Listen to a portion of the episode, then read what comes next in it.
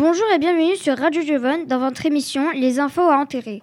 Aujourd'hui, nous allons parler des différents métiers de la télé avec Noémie, puis avec Rose, les métiers, métiers derrière la télé. Bonjour Noémie. Bonjour Roxane, je vais commencer par vous parler des métiers de la télévision.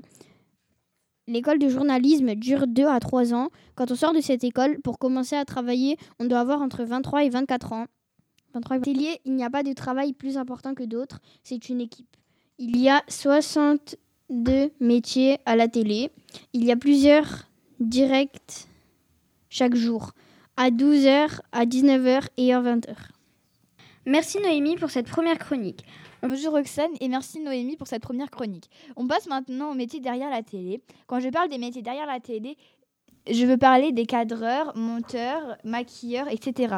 On commence par les cadreurs qui sont beaucoup sollicités car il y a beaucoup de directs et beaucoup d'enregistrements. Les, émissions durent 20 minutes et les reportages 2 ou 3 minutes max.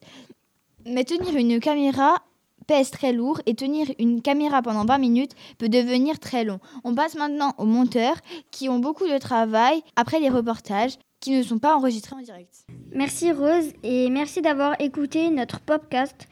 Euh, vous pouvez retrouver tous nos audioblogs sur Radio Jovon. À bientôt pour de nouveaux épisodes.